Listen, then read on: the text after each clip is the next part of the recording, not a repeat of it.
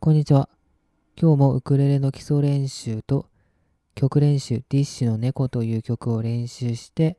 この音声独り言を録音してます。で、今日話すのはネットバンキングに登録してみたということなんですけど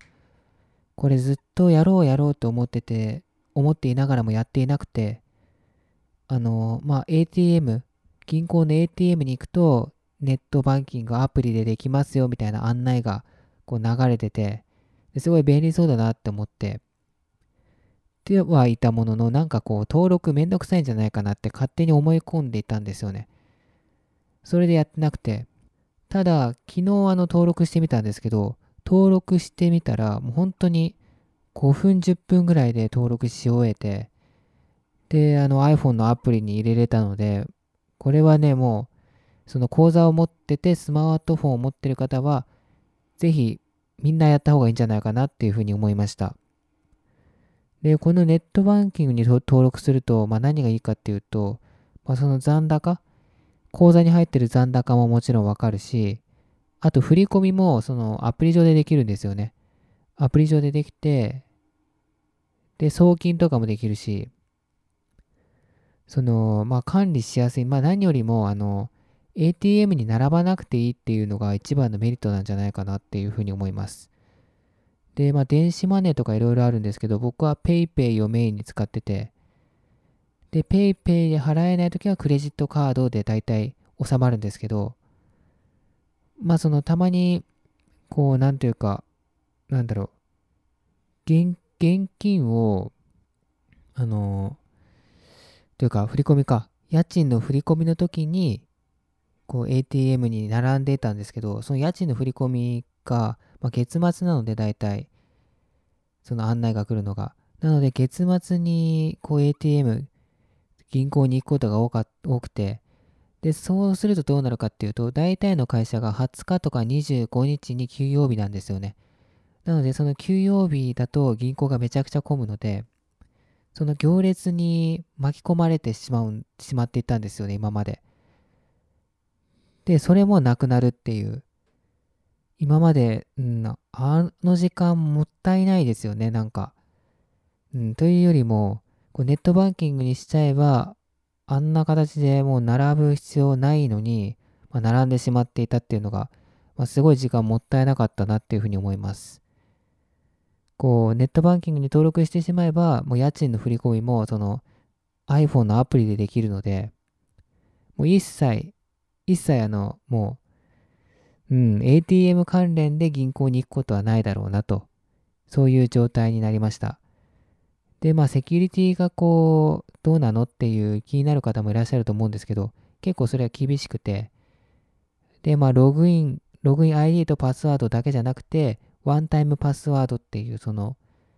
そのた、その端末でしかアクセスできないみたいな、そういう設定もちゃんとできるので、まあ、詳しいそのセキュリティの原理とかはよくわからないんですけど、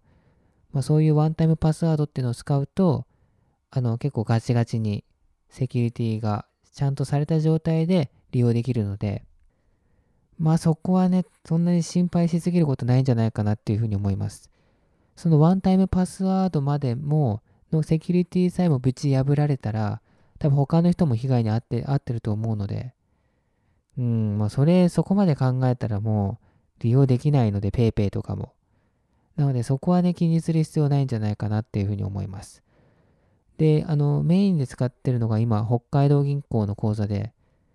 で、僕、クレジットカードが楽天カードなので、本当は楽天銀行の方がいいんじゃないかなっていうふうに思うんですけど、まあ、とりあえず、こう、いろんなものの関係で北海道銀行が一番、こう、合ってるというか、まあ、使い勝手がいいかなということで、同銀、北海道銀行の口座を利用してて、で、同銀の場合は、あの、口座を持ってれば、その番号を入力して、あと生年月日とか名前とかを入力するっていうだけでもうすぐにネットバンキング利用できるので、もし同銀の口座を持ってるんだけど、ネットバンキングに登録してないよという方は、ぜひ登録してみることをお勧めします。これでもう ATM に並ぶってことはなくなるので、まあ、現金が必要だっていう時に ATM に並ぶ、まあ、ATM でこうお金を下ろすっていうのはあるかもしれないですけど、そんなにね、現金必要な場面ってないですよね。今もう、ほとんど電子マネーだったり、まあ、クレジットカードだっただったりで、決済できるようになってて、まあ、ほとんどね、必要ないと思うんですけど、うん。まあ、これでね、あの、ATM に行かなくなったことにより、まあ、自分だけじゃなくて、まあ、他の人にとっても迷惑がかからないんじゃないかなって思ってて、今、あの、このコロナの影響で、まあ、できるだけ、こう、人が密集しないようにっていうのが呼びかけられていて、そんな中、ATM でこう密集してしまったら、うんまあ、意味な意味ないとまで言わないけど、まあ、そこでも密集しないに越したことはないので、そう考えると、もう一人一人がネットバンキングに登録するっていうのはすごいこうメリットのあることなんじゃないかなっていうふうに思います。うん、本当に今まで、いや、もっと早くやっておけばよかったなっていうふうに思いますね。こう今まで今年買ったものとか始めたことの中でもっと早くからやっておけばよかったなってことは結構あるんですけど、そのうちの一つですね、この銀行口座、自分がメインで使ってる銀行口座のネットバンキングの利用を始めるっていうのは、うん、今年始めたことの中でもっと早くから始めておけばよかったなと今思ってることの一つだと言えるぐらいすごい自分にとってはメリットのある、メリットの大きいことだったなと、メリットの大きいことだなと思います。うん。あの、よくあの、投資家の人、あの、なんかデイトレ、デイトレードというか、ネットでこう、お金のやり取りしてる人とかって、銀行口座のお金の額とかパソコンに出したりしてるじゃないですか。そんな、そういうのはもう全部ネットバンキングなんですよね。で、ほとんどの銀行口座が今ネットバンキングに対応しているので、僕は今北海道銀行の例で話しましたけど、多分楽天銀行もゆうちょ銀行も、北海道だと北洋銀行とか、もう全部ネットバンキングに対応してて、で、パソコンとかスマホで残高確認できるし、その銀行口座の、他の銀行口座だったり、まあ、もしくは自分の別の口座に送金っていうのも簡単にできるので、ぜひ、もし利用されてない方は、利用してみることをお勧めします。もうかなりこれで楽になると思います。僕もこれで、もともとインドアでそんなに外へ出ないんですけど、これでさらにあの外出の回数、頻度を減らせるだと